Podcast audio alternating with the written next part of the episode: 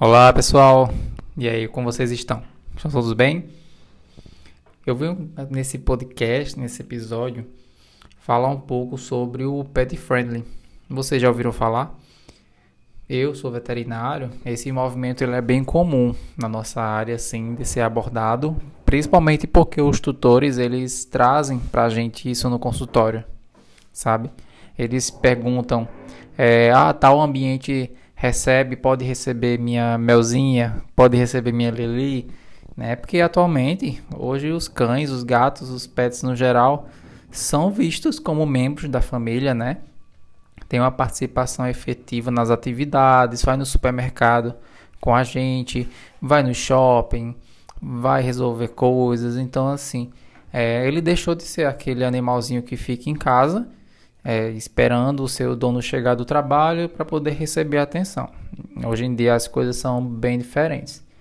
As pessoas elas estão investindo mais na qualidade de vida dos seus pets, né? levando mais ao veterinário, é, investindo mais em exames, sendo mais exigentes.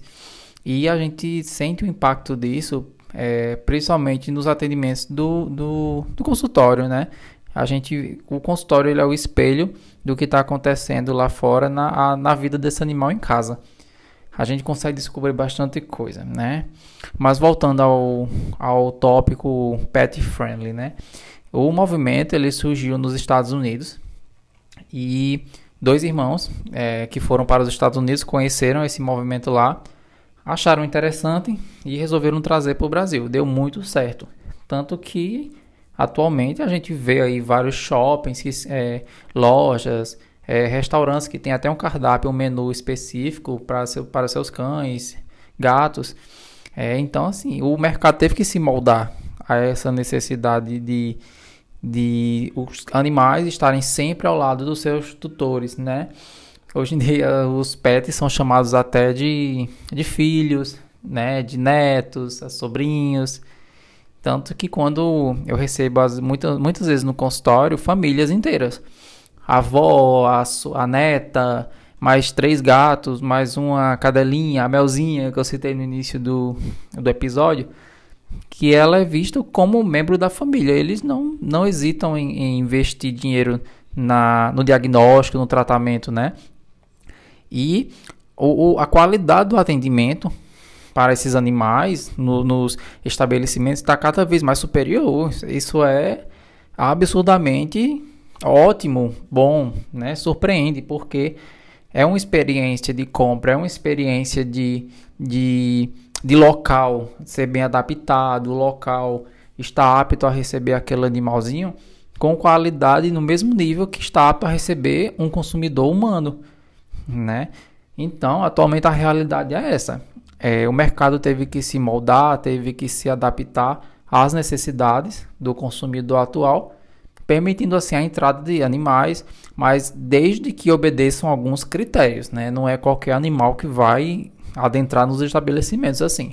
São animais bem cuidados, que frequentam banho e tosa, que têm vacinas em dia, vermífugo em dia, é, não tem presença de carrapatos, pulgas, etc é, animais moribundos, por exemplo, não entrariam com tanta facilidade assim no, no, no shopping center em relação a um shih tzu que toda semana está no banho tosa, recebendo hidratação, tosa, higiênica e etc.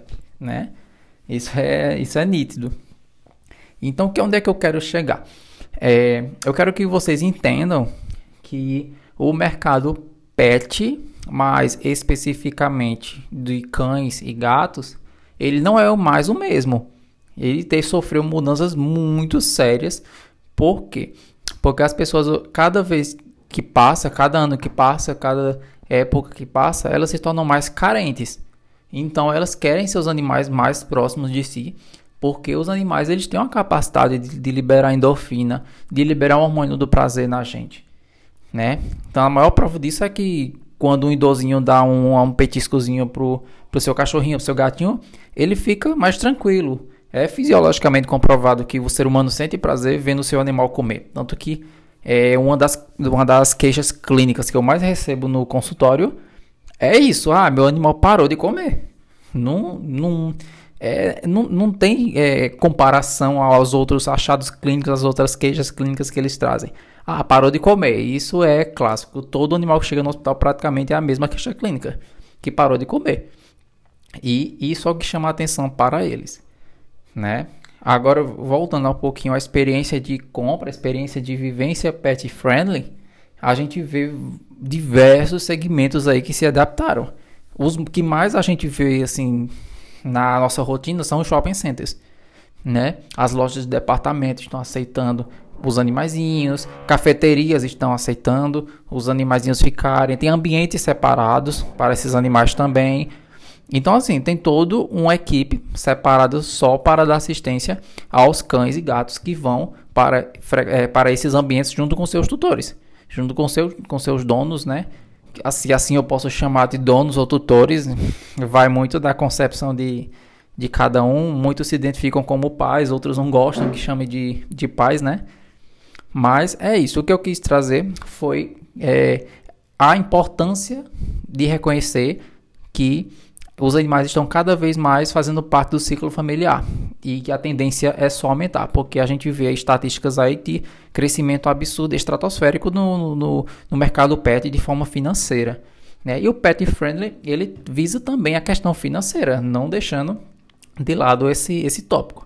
Além de que agrega valor aos estabelecimentos que, que estão se moldando a receber os cães e gatos junto com seus tutores né? Quem já, quem já, não sei se vocês já presenciaram, é, uma, uma senhora, uma, um rapaz, qualquer pessoa que leve toca o seu animalzinho do lado, comprando, e uma pessoa que está sozinha. A postura é diferente, você já sente que aquela pessoa está mais confortável, né? Que aquela que está com o animalzinho. E vá perguntar, fazer uma pesquisazinha para ela, é, em questão de satisfação de compra.